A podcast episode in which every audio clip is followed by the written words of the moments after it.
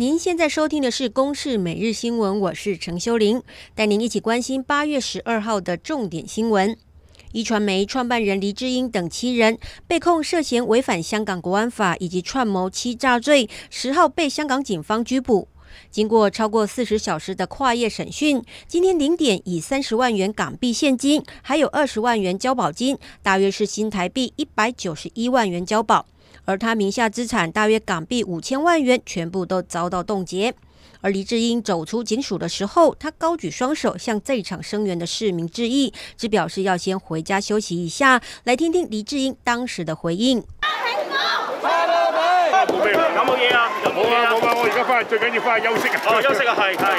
除了黎智英和他两名儿子，还有一传媒四名高层外，香港警方十号也逮捕了前香港众志常委周庭、我要炒卵团队成员李宇轩，还有前学民思潮成员李宗泽，也都在昨天晚间陆续交保获释。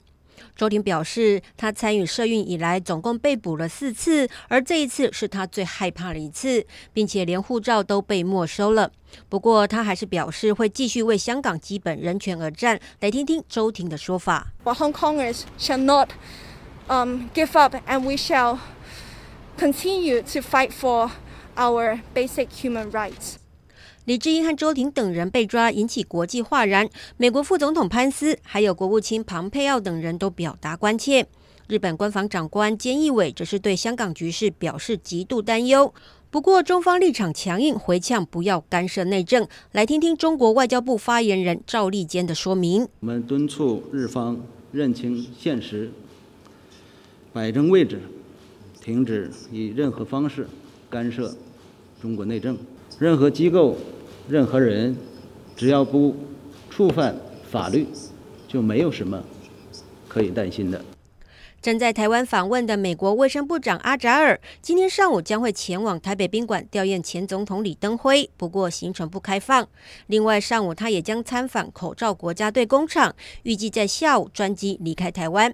而前天他在会见总统蔡英文时，将蔡总统的发音念成了习总统，让朝野吵成一团。国民党要总统府向美方抗议，总统府则是强调这纯粹是发音和拼音的问题。而阿扎尔也表示，当时他意外发音失误，但他很确定蔡总统并没有感到被冒犯，因为他当然无意冒犯。阿扎尔是一九七九年台美终止正式外交关系以来访台层级最高，也是六年来首位访台的美国内阁官员。而他在接受中央社记者专访表示，这一次访台行的评价是极好。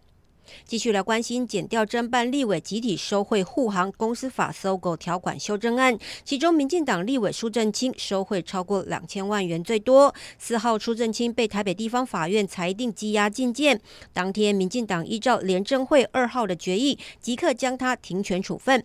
民进党廉政会昨天再开会决议停权三年。而这也表示苏震清中常委、中执委的职位确定不保，而未来也将视案情，最重可以处除名之处分。国防部后备指挥部中校李志交、上士张正阳利用督导新北市口罩国家队工厂机会，发生了监守自盗的情况，偷走六千多片口罩，以贩售牟利，触犯贪污重罪。国军主动报请北检侦办。来听听国防部发言人史顺文的说明。依照刑惩并行的一个原则，给予严厉的处分啊，绝对不会宽待。台北地检署在十号发动搜索约谈，昨天依贪污罪向法院申请羁押两人。台北地院在审理之后，昨晚裁定两人收押禁见。以上是由公司新闻制作，谢谢您的收听。